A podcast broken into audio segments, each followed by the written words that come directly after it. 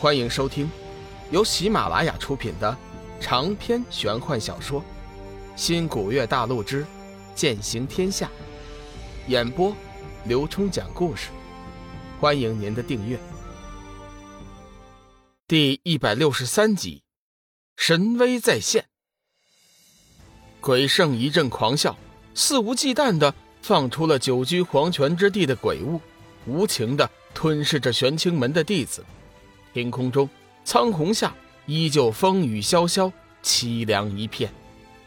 小玉闭上眼睛，叹息一声，似是下定了决心，大喝一声：“杀！”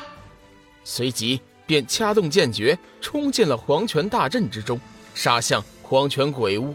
虽然他对玄清门无半点感情，但是也不能眼睁睁的看着一个个鲜活的生命就此消失。冷若轩唯恐小玉有失，纵身跟上，紧紧地护在小玉周身。奇怪的是，气势汹汹的黄泉晦气却不能进他手身。五彩火凤丝毫不受黄泉晦气的影响，反而使得他兽性大发，一个劲儿地挑那些黄泉鬼物吞噬，还不时地发出一声嘶鸣，似乎在向小玉邀功。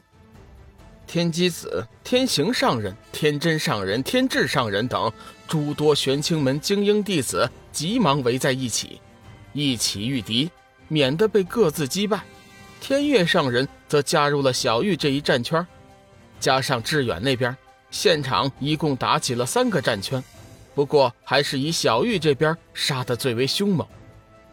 幻月仙子含怒出手，神兵神兽大发神威，人群之中。最耀眼之处，便是那光幕的最闪亮之处。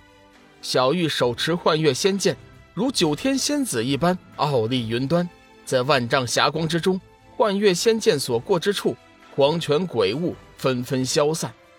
可惜这些黄泉鬼物本是死物，具无表情，根本不惧小玉神威，源源不断的冲击过来。天机子等人远远看去，心中莫不惊心。这女子却非常人。云翔心中更加坚定了要将小玉收归自己所有。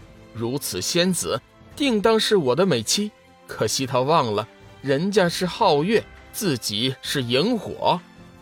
鬼圣微微皱眉，见那幻月仙子脸上没有丝毫的表情，没有畏惧痛楚，没有恐怖厌恶，有的只是一脸的肃杀之气，心中微微动容。本以为大势已定，谁知道这幻月仙子却是这般能耐，看来少不得自己要亲自出手。想到这里，鬼圣欺身上前，伸手一转，以黄泉之气凝聚成一把黑色利剑，准备对付小玉。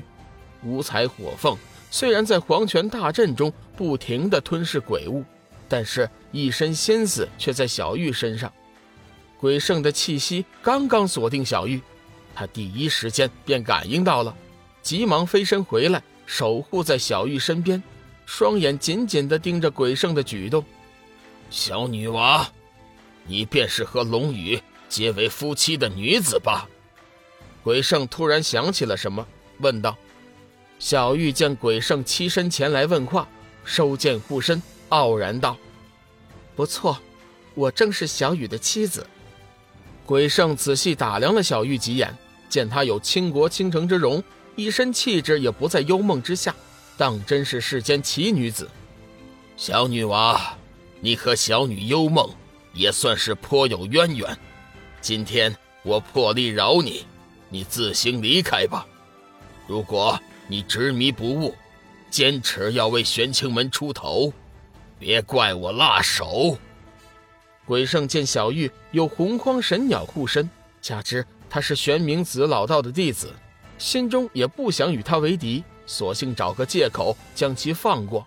谁知小玉并不领情，眉头一挑，怒道：“你鬼门不顾天河，妄开杀戒，纵然我是铁石心肠，也看不下去。今日我便放手一战。”不知死活的娃娃，你以为？就凭一只尚未成长的五彩火凤，就能肆无忌惮吗？鬼圣是何等的身份？平时哪里给人留过活路？如今破例一次却被拒绝，心中顿时怒火中烧，言语之间已是动了杀意。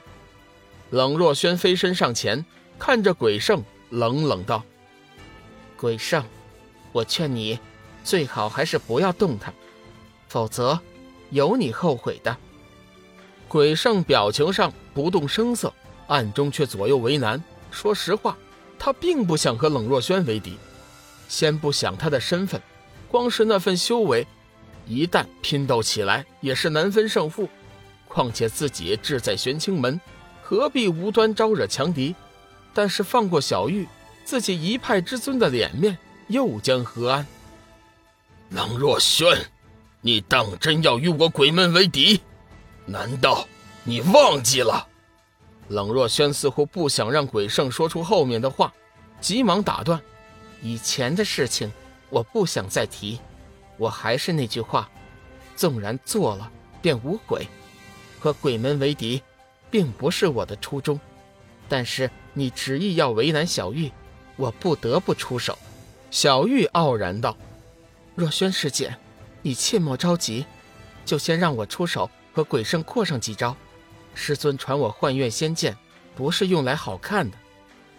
说着，小玉便持剑上前。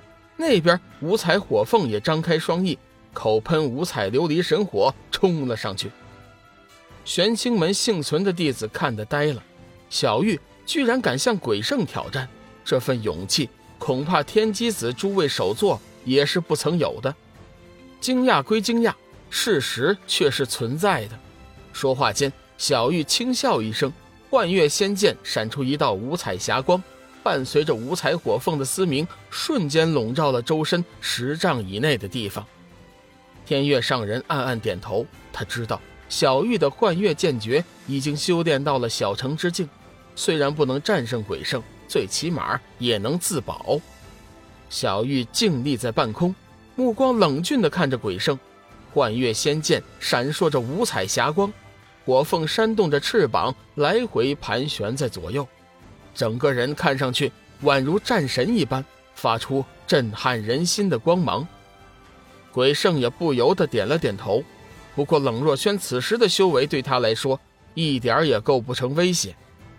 只听得几声刷刷的剑鸣，鬼圣手中的黄泉利剑已经发动了攻击。